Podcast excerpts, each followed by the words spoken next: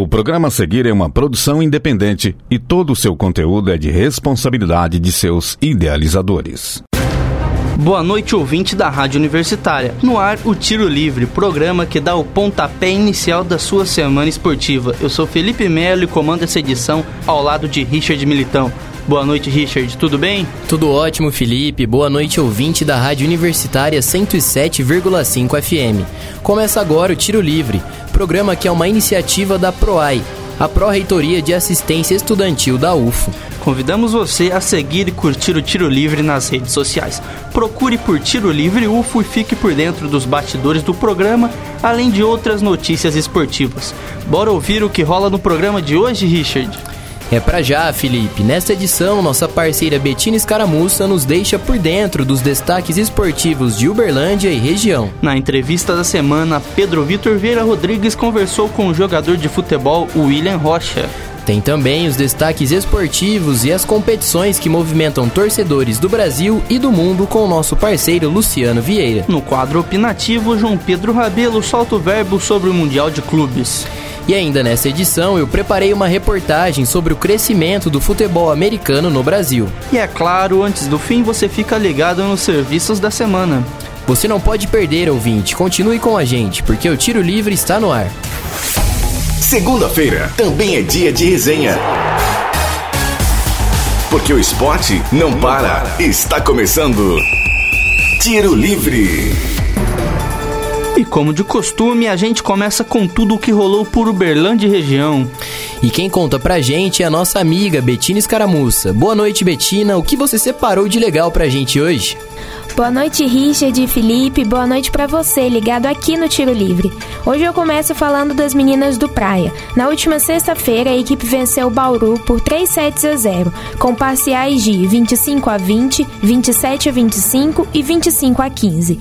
E os destaques da partida ficaram por conta dos ataques de Fawcett e Martinez. A oposta americana foi eleita a melhor jogadora da partida com 15 pontos. Já a dominicana fez 16 e ajudou a equipe ficar invicta no campeonato. Agora o Praia se prepara para o último jogo do ano. No próximo sábado, a equipe faz o clássico contra o Osasco em São Paulo. Lembrando que a nossa Fernanda Garay ainda é dúvida para o jogo. Ela fraturou o nariz na última partida do Mundial. Boa recuperação para Garay e boa sorte para as meninas. O Praia vem fazendo uma ótima Superliga. Mas Betina, falando agora de dentro dos gramados, o Verdão anunciou uma nova contratação, né? Conta pra gente. Isso mesmo, Felipe. O Verdão apresentou o atacante Felipe Alves, seu xará. Ele já teve passagens pelo RT e Patrocinense. Vai ser o terceiro campeonato mineiro disputado pelo atleta. Vale lembrar que ele foi uma indicação do técnico Felipe Surian.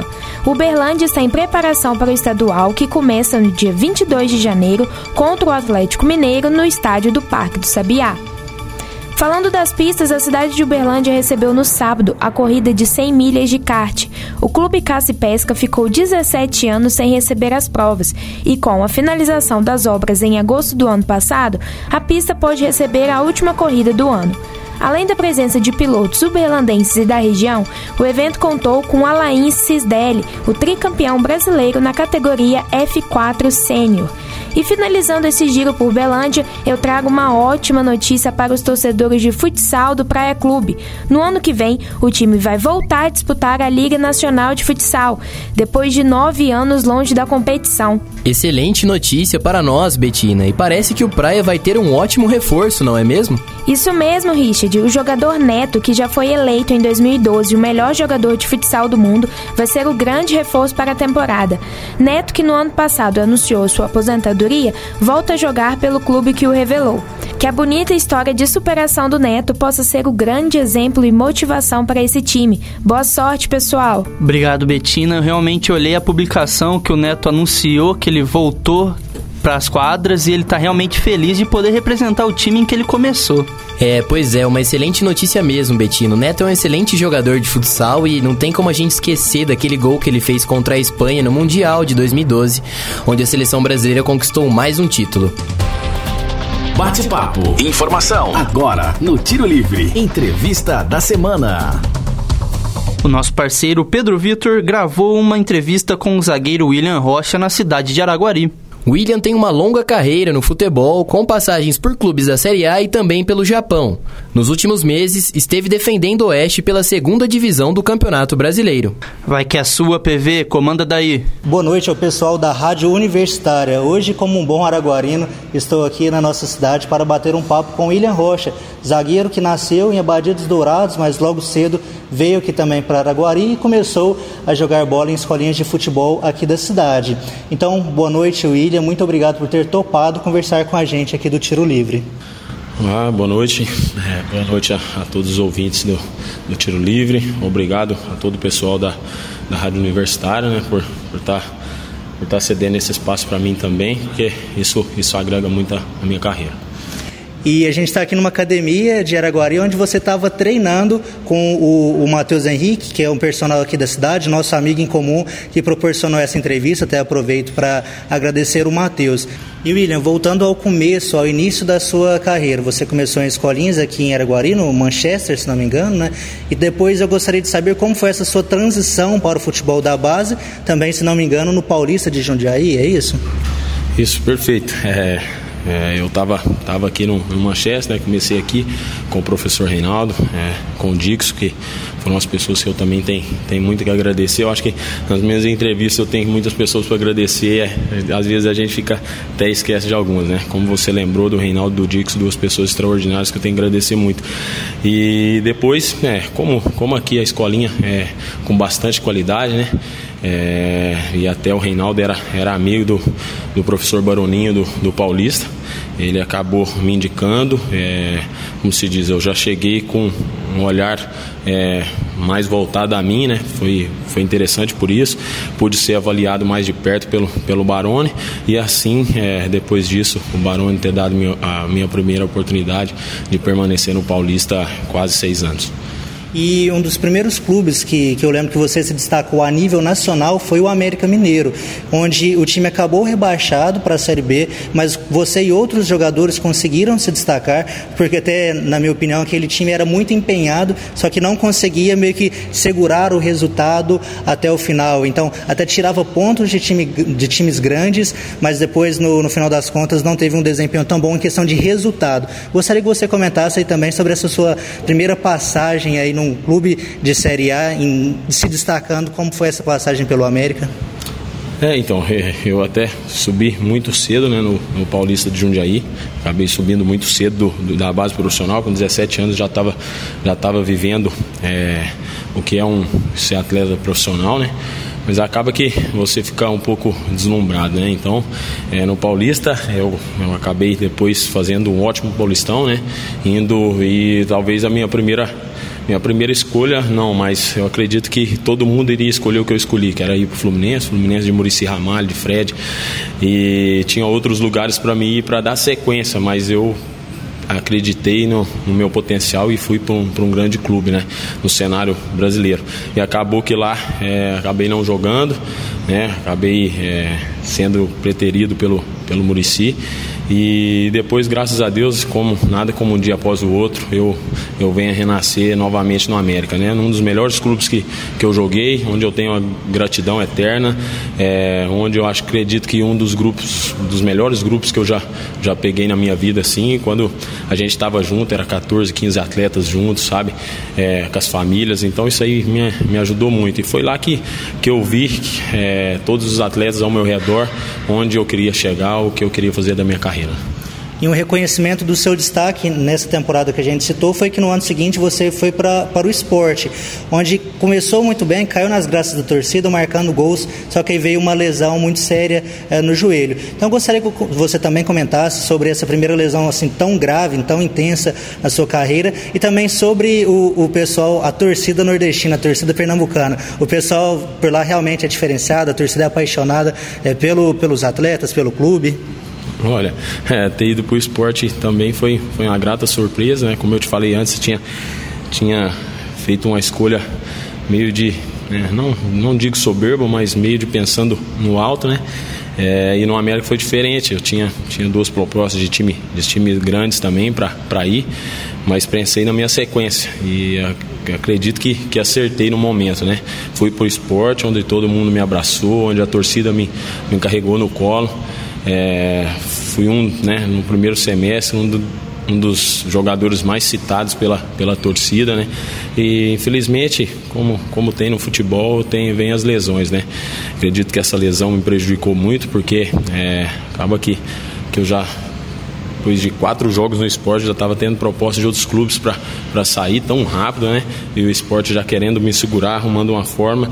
E infelizmente a lesão veio. A gente não, não entende os planos de Deus, não entende o que ele, que ele tem para nós, mas é deixar confiar na, nas mãos dele e graças a Deus depois ele me deu bastante oportunidade, eu não tenho que, não tenho que reclamar, mas eu sou, como se diz, eu sou é, apaixonado pela, pelo povo nordestino, eu sou um cara que sempre estou em Recife, sempre estou vendo meus amigos lá, então eu só tenho um carinho enorme pelo esporte.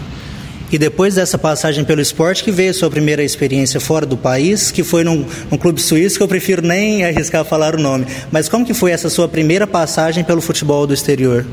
Então, é, aí foi, foi, um, foi um momento meio, meio complicado, né? Porque eu saio aqui do Brasil com, com um clima é, de verão, um clima totalmente é, propício aqui, né? Estava acostumado e, e, chego na Suíça com menos três campo sintético e acabei não me adaptando, sabe? Eu tinha fui para seis meses de, de contrato, como eles fazem com todo mundo.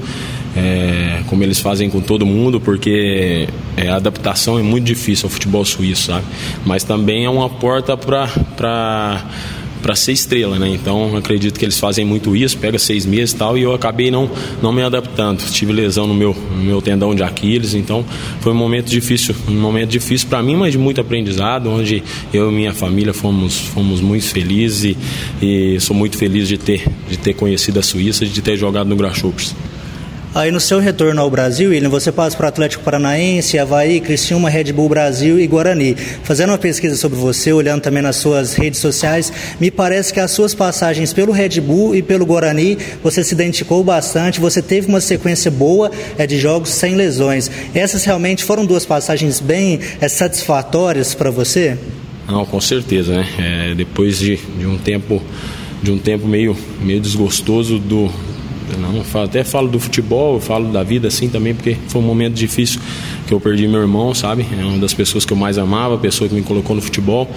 E depois desse momento de turbulência vem o Red Bull, né? É, o Red Bull eu costumo falar que, que é um spa, sabe? Você entra lá, você é tratado como, como um atleta, você é tratado como um homem, é, a sua família é tratada como uma família de verdade.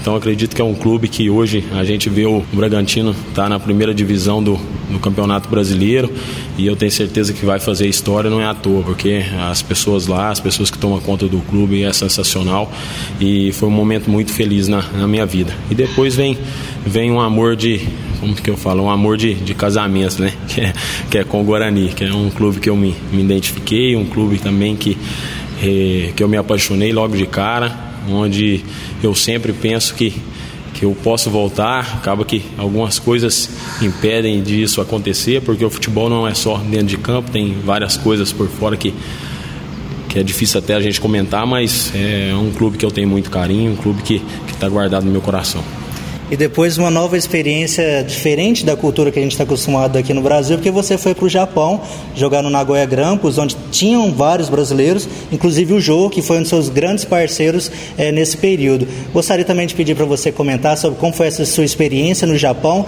E é possível você falar que foi o melhor momento da sua carreira, eh, falando ali dentro de campo? Você pode dizer isso? Pode afirmar isso? Com certeza. É, o Japão onde foi tudo, onde tudo se encaixou, sabe? Eu muito feliz, a minha família muito feliz. É, dentro de campo, é, eu fazendo jogos espetaculares, é, sendo um companheiro de um cara que, que, eu, que eu vi crescer no futebol, que eu era, que eu era fã, né? Então quando quando um, a gente vê um, vê um ídolo assim de perto é, é até é gratificante e ele por toda a superação que ele tinha, pô, eu via ele né, antes e estava ali do lado dele, eu queria aproveitar cada momento disso, né? Então, é, para mim foi uma experiência maravilhosa. Eu amo, amo futebol japonês, amo, amo os japoneses, tudo que eles fizeram por mim está tá guardado no meu coração e a minha meta maior de vida, meu, meu sonho maior é o que eu trabalho aqui, o que você vê eu fazendo aqui é para mim voltar para lá. Então, parabéns, William, pra, pela sua carreira. Como a gente conversou aqui de tantos clubes e também de tanto sucesso, foi muito bacana poder trocar essa experiência com você. Agora, fica à vontade para despedir do pessoal, dos nossos ouvintes do Tiro Livre. Também quiser mandar algum abraço, fica à vontade. Não, só tem que, que agradecer a Deus, sabe? Eu acho que eu nunca deixo de, de exaltar o nome dele, né? É, eu acho que acredito que que a gente tudo pode nele. Então, é agradecer a Deus, agradecer a minha família, agradecer meus amigos e agradecer a vocês por, por estar cedendo esse espaço para mim. É, fico muito feliz e espero que, que 2020 a gente possa estar batendo um papo novamente e falando de conquistas e falando de títulos que, que 2020 está por vir. Eu tenho certeza que grandes coisas vão acontecer. Muito obrigado. Então, para quem está nos ouvindo e quer acompanhar um pouco mais sobre o William Rocha, pode seguir ele no Instagram, WRB36, e também seguir o nosso parceiro, Matheus H underline personal, para ficar por dentro aí das novidades do, das atividades físicas. Então, um abraço pessoal e volto com vocês aí no estúdio. Muito obrigado, PV e William Rocha, pelo bate-papo. Foi muito legal conhecer um pouco mais da carreira desse zagueirão bom de bola. Desejamos muito sucesso para você em 2020, William. Volte sempre ao tiro livre.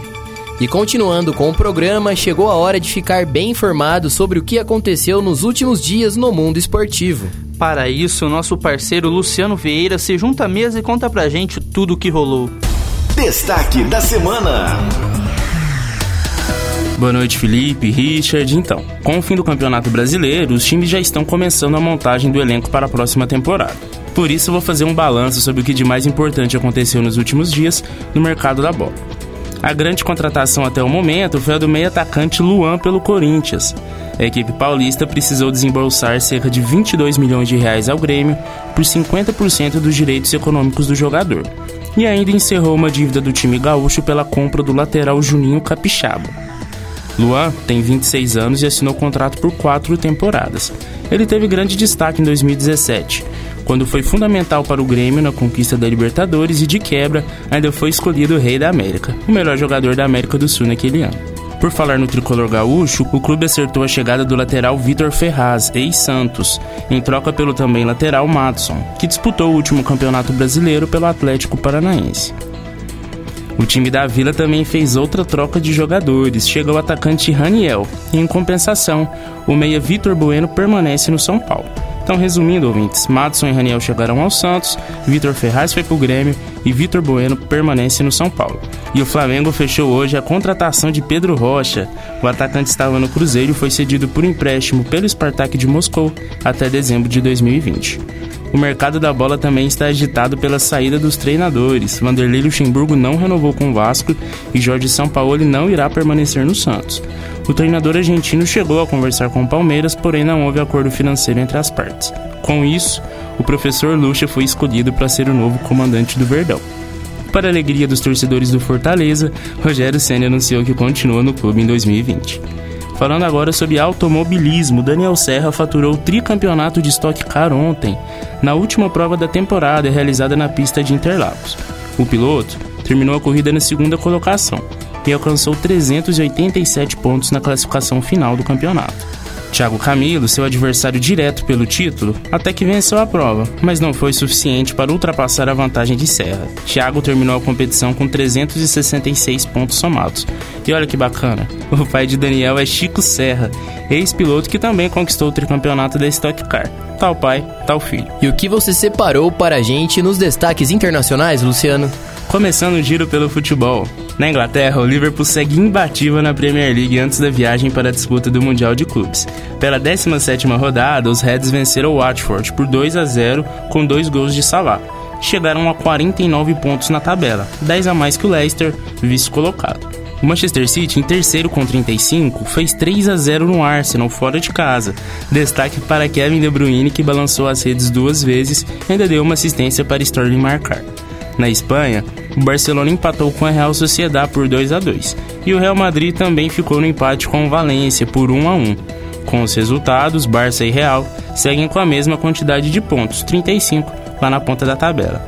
O time de Messi leva vantagem pelos critérios de desempate. Muito equilíbrio também na Itália. Inter e Juventus ocupam o topo da classificação com 39 pontos.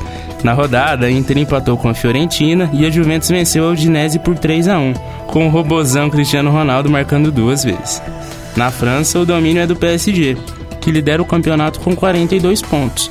Na rodada, vitória fora de casa por 4 a 0 sobre o Saint-Étienne com destaque para Mbappé, que marcou duas vezes, uma com assistência de Neymar, que acabou desperdiçando uma penalidade no jogo. Na Alemanha, quem lidera por lá é o Red Bull Leipzig, com 33 pontos, seguido de perto pelo Borussia Mönchengladbach, que tem 31. Por falar em futebol internacional, hoje foram sorteados os confrontos das oitavas de final da Liga dos Campeões. O grande destaque fica por conta do duelo entre Real Madrid e Manchester City, mas nessa altura do campeonato só tem jogão, né, galera? Então vamos aos outros confrontos: Borussia Dortmund e PSG, Atalanta e Valência, Atlético de Madrid enfrenta o Liverpool, Chelsea vai jogar contra o Bayern de Munique, Lyon contra o Juventus, Tottenham encara o Leipzig e o Napoli o Barcelona. As partidas acontecem em fevereiro e março de 2020 e eu confesso que estou ansioso por essas oitavas de final. Mudando de assunto, a noite de sábado foi ótima para os amantes de MMA. O UFC realizado em Las Vegas ficou marcado por três disputas de cinturão e muitos brasileiros em ação. No card principal, Marlon Moraes venceu o ex-campeão José Aldo, que fazia sua estreia no peso galo. O resultado veio pela mão dos árbitros que deram a vitória por decisão dividida ao Marlon. A nossa querida Amanda Nunes manteve o cinturão dos galos após a disputa de cinco rounds com a holandesa Germaine. A Leoa, como é conhecida, venceu por decisão unânime dos juízes e chegou à sua quinta defesa bem sucedida de cinturão na categoria. De quebra, ainda aumentou a sua sequência invicta para 10 vitórias. E vale destacar que ela também é a grande campeã da categoria dos penas. No mesmo evento, Camaro Osman defendeu com sucesso seu cinturão dos meio-médios, e Volkanovski derrotou Max Holloway por decisão unânime e se tornou o dono do título peso-pena. Muito obrigado, Luciano. E como sempre, o final de semana foi de muito esporte, hein, Richard? Realmente, Felipe, mas agora vamos para o opinativo desta edição. O nosso parceiro João Pedro vai falar sobre o Mundial de Clubes. Agora, no Tiro Livre. Opinião. Fala aí pessoal, tudo bem com vocês? Por aqui tá tudo tranquilo.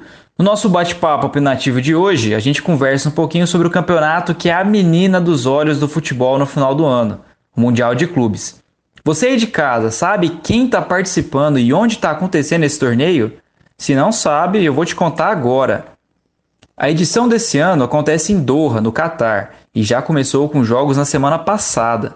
Na quarta-feira, dia 11, pela fase de entrada do torneio, jogaram o grande campeão da Oceania, o Yanjian, contra a equipe convidada do país sede, o Al Sadd, time que é treinado por Xavi Hernandes, ex-jogador e ídolo do Barcelona.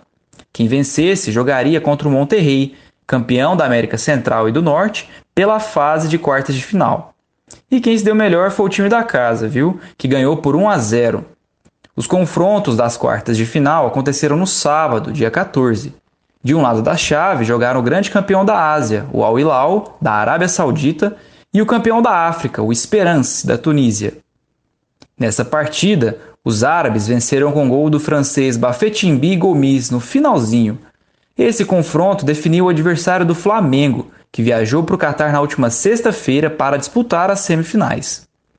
Ainda no sábado, do outro lado da chave, jogaram o Monterrey do México e o Al Sadd. Esse jogo teve um placar um pouquinho mais elástico, que terminou com a vitória dos mexicanos por 3 a 2. Assim, o Liverpool já sabe quem vai enfrentar a sua chave das semis, o Monterrey. E falando sobre opinião agora, JP, quem você acha que chega até a final e quem é o grande favorito desse Mundial de Clubes? Olha, meus amigos, não é surpresa para ninguém que os favoritos para chegarem até a final são Flamengo e Liverpool. Para passar a próxima fase, o time de Jorge Jesus vai enfrentar o antigo time do técnico português, que promete dar trabalho. O rubro-negro carioca vem embalado na mística do primeiro campeonato mundial conquistado em 1981. E até aqui a torcida vem vivendo um sonho com a conquista do brasileiro e da Libertadores. A gente sabe que o Liverpool é o time mais poderoso desse torneio e não deve encontrar dificuldades para chegar até a final. Os ingleses vêm numa grande fase desde o título da Champions, conquistado na temporada passada, e até aqui não perderam na Premier League. O que pode ser um empecilho, no entanto, é o desgaste físico que o time de Klopp vem sofrendo. O zagueiro Lovren, lesionado no último jogo da Champions, nem viajou. E os meias Fabinho e Naldum também são peças importantes que se machucaram recentemente e tornaram-se desfalques aí. Apesar disso, a gente deve reconhecer que as grandes forças dos Reds são o ataque composto pelo trio Salah, Mané e Firmino, além da defesa sólida com os pilares defensivos Van Dijk, segundo melhor jogador do mundo, e os bons laterais Arnold e Robertson. Dá para dizer que o Flamengo tem alguma chance? Olha, chefe, antes mesmo de viajar para o Catar, as entrevistas dos jogadores e da comissão técnica do Rubro Negro eram muito maduras. O time pensa primeiro na semi, para não vacilar como Internacional e Atlético Mineiro fizeram em outras edições. Eu, particularmente, penso que o Fla chega até a final e que, na decisão, o time jogue com cautela. Nessa altura do campeonato, ninguém é bobo de se expor diante do Liverpool, que tem na intensidade e na rápida transição de jogo dois pontos fortíssimos. Depois desse panorama geral, eu diria que o Liverpool é sim o favorito, mas a maneira como os europeus enxergam o Mundial como apenas mais um campeonato pode ser o ponto a favor dos brasileiros. A gente sabe que o Mundial tem outro olhar para os sul-americanos. E se o Flamengo entrar focado e atento taticamente, pode sim ter chances de ganhar essa partida. É isso aí, pessoal. Acho que com esse bate-papo deu para ficar por dentro de tudo que esse mundial guarda para todos nós. Não é mesmo, Felipe? Você aí de casa tá torcendo para quem? Olha, não sei o ouvinte, mas eu acho que o Liverpool vai atropelar e vai levar esse caneco. Lembrando que o Flamengo joga a primeira partida da semifinal nesta terça-feira, às duas e meia da tarde, contra o Al Hilal. E o Liverpool na quarta-feira, também às duas e meia, contra o Monterrey. Anote aí, hein? A final acontece no sábado, dia 21, também às duas e meia. Valeu pela participação, João, e até a próxima. Agora é hora de reportagem no nosso programa. Futebol americano é um esporte que movimenta milhões de fãs ao redor do mundo. E no Brasil isso não é diferente. Nomes como de Aaron Rodgers e Tom Brady são cada vez mais comuns para o brasileiro. Mas não são só os fãs de futebol americano que crescem no país. A prática da modalidade vem aumentando a cada dia e hoje existem inúmeros times e campeonatos de futebol americano no Brasil.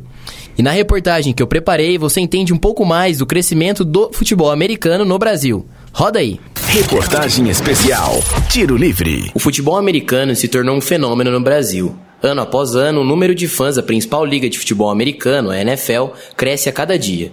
E de acordo com o um levantamento feito pela Global Web Index, o Brasil é o segundo país que mais assiste a NFL fora dos Estados Unidos, ficando atrás apenas do México. Hoje, aproximadamente são 20 milhões de fãs da bola oval no país. Mas a popularidade do esporte vai além do número de fãs. A prática da modalidade também cresceu e se consolidou. A responsável pela organização do esporte no Brasil é a Confederação Brasileira de Futebol Americano, CBFA. A entidade divide a modalidade em duas categorias: flag football, que possui um número reduzido de atletas, e o modelo original. E segundo os dados da confederação, atualmente existem 85 equipes no circuito de flag football, sendo 60% delas compostas por equipes femininas. Na categoria original, são 64 equipes masculinas separadas em duas divisões, a Liga Elite e a de acesso. O jornalista do site The Playoffs, Lucas Oliveira, explica que o crescimento do esporte no país se deve à grande influência da maior liga de futebol americano do mundo. O crescimento do futebol americano aqui no Brasil tem a relação direta com a maior popularização da NFL no país, porque muitas pessoas que só ouviram falar do jogo, mas não conhecem, não sabem como ele funciona, não sabem as regras, aprende muitas vezes assistindo, acompanhando as transmissões, e isso influencia nela querer saber mais sobre o esporte. O futebol americano vem se organizando cada vez mais no Brasil, mas ainda existem diferenças de estruturas entre as equipes do esporte da bola oval. O técnico do Berlândia Lobos, equipe de futebol americano da cidade do Triângulo Mineiro, Diogo Sartini, explica a estrutura da categoria no país. E aí você tem aqui no Sudeste alguns times que estão vinculados às equipes de futebol, de soccer. Então, o Galo principalmente, o América Locomotiva, o Flamengo, o Vasco. A estrutura deles, por estar numa capital, é bem melhor. Isso tudo fortalece e, e o peso aí da, da da marca, né? Também facilita para parcerias, é, patrocínios, etc. Então é uma realidade muito distante da grande maioria dos times, né? Atualmente, contando times masculinos e femininos, a principal liga de futebol americano do Brasil, a BFA, possui 87 equipes filiadas a ela. Isso mostra um grande crescimento em relação aos primeiros anos da competição. O jornalista Lucas Oliveira afirma que o esporte continuará em expansão e ainda cita um exemplo deste fenômeno.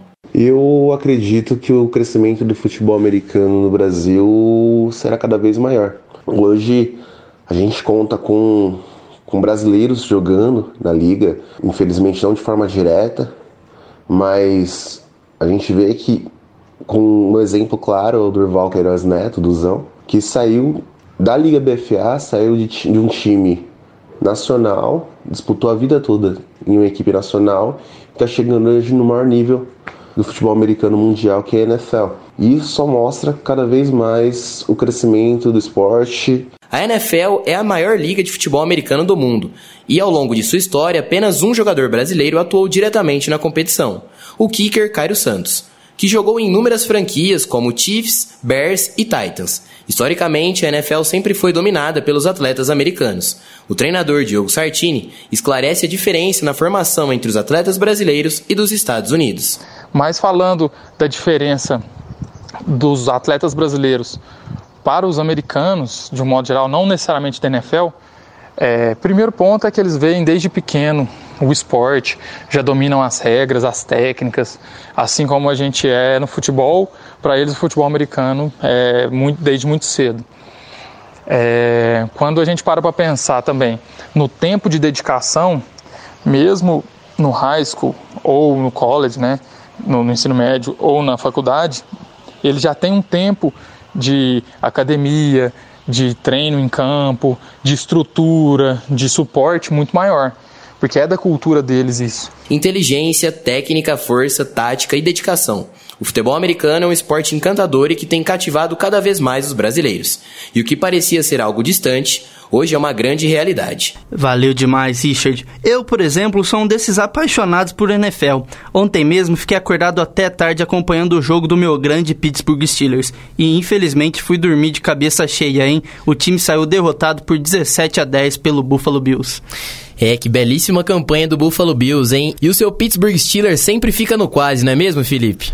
Mas agora vamos aos serviços. Papel e caneta na mão. Se liga no que está rolando. O que acontece na UFO? Você fica sabendo no Tiro Livre. Serviços UFO. Pessoas com deficiência têm agora uma nova ferramenta de inserção no mercado de trabalho. Com o apoio da Prefeitura de Uberlândia e do Conselho Municipal de Pessoas com Deficiência, o COMPOD, e outras instituições como empresas de diversos segmentos se uniram para criar a plataforma online Diversidade Mais. Os interessados em compor o banco de talentos poderão preencher gratuitamente o formulário de cadastro a partir de hoje, dia 16. O documento já está disponível tanto no site oficial quanto no aplicativo. Para acessar o site, basta procurar por diversidades.com.br. Repetindo, diversidades.com.br. Estão abertas as inscrições do concurso público do DEMAI. Inscrições essas começaram no dia 4 de dezembro e vão até 9 de janeiro. As vagas são para nível médio, médio técnico, fundamental e superior. Os salários são de até R$ 4.966. As provas estão agendadas para o dia 9 de fevereiro de 2020. Para mais informações, acesse o site www.gestãodeconcursos.com.br. Repetindo para você, www.gestãodeconcursos.com.br. E no próximo dia 18 de dezembro, na quarta-feira, acontecem as apresentações de Natal do Coral da UFO. Elas se iniciam no campus Umuarama e, em seguida, o grupo segue para o campus Santa Mônica. O evento é realizado pela Pró-Reitoria de Extensão e Cultura, PROEX, por meio da Diretoria de Cultura de CULT e conta também com a parceria da Pró-Reitoria de Assistência Estudantil, a PROAI. Os locais de apresentação serão no campus Umuarama, no FAEPU, Hospital das Clínicas, Hospital do Câncer e no restaurante universitário, RU. As apresentações vão acontecer a partir das 9 horas da manhã. Já no Campo Santa Mônica, a apresentação acontece a partir das 2 horas da tarde no jardim interno do bloco 3P, na reitoria, e finalizando no FAO. Apito final. Tiro livre. Apito final do Tiro Livre de hoje. Para sugestões e dúvidas, mande mensagem no Facebook da Rádio Universitária, www.facebook.com/universitariafm. Aproveite e curta a rádio no Instagram, universitária.fm. E não se esqueça do programa, arroba Tiro Livre UFO. Fique atento às próximas edições na segunda-feira, às 8 horas da noite, reprise às quartas-feiras, também às 8 da noite. O Tiro Livre é uma iniciativa da PROAI, Pró-Reitoria de Assistência Estudantil da UFO. Caso você esteja andando pelos campi da UFO e notar alguma movimentação estranha, entre em contato com o WhatsApp da UFO Seguro. 34 99996 4597. Repetindo, 34 99996 4597. Essa edição foi produzida por Bruna Vitória, Bettine Escaramuça, João Pedro Rabelo, Luciano Vieira, Pedro Vitor Vieira Rodrigues e apresentada por mim, Richard Militão, e pelo meu parceiro Felipe Melo. Com revisão de Vanessa Matos e apoio técnico de Benício Batista, Edinho Borges e Mário Azevedo. Boa noite, Richard, e a você, ouvinte. Muito obrigado pela audiência no programa de hoje. A gente se encontra na próxima semana. Boa noite e uma ótima semana esportiva a todos. Até a próxima. Universitária apresentou Tiro Livre. O conteúdo que você ouviu é de uma produção independente, sendo assim de inteira responsabilidade de seus idealizadores.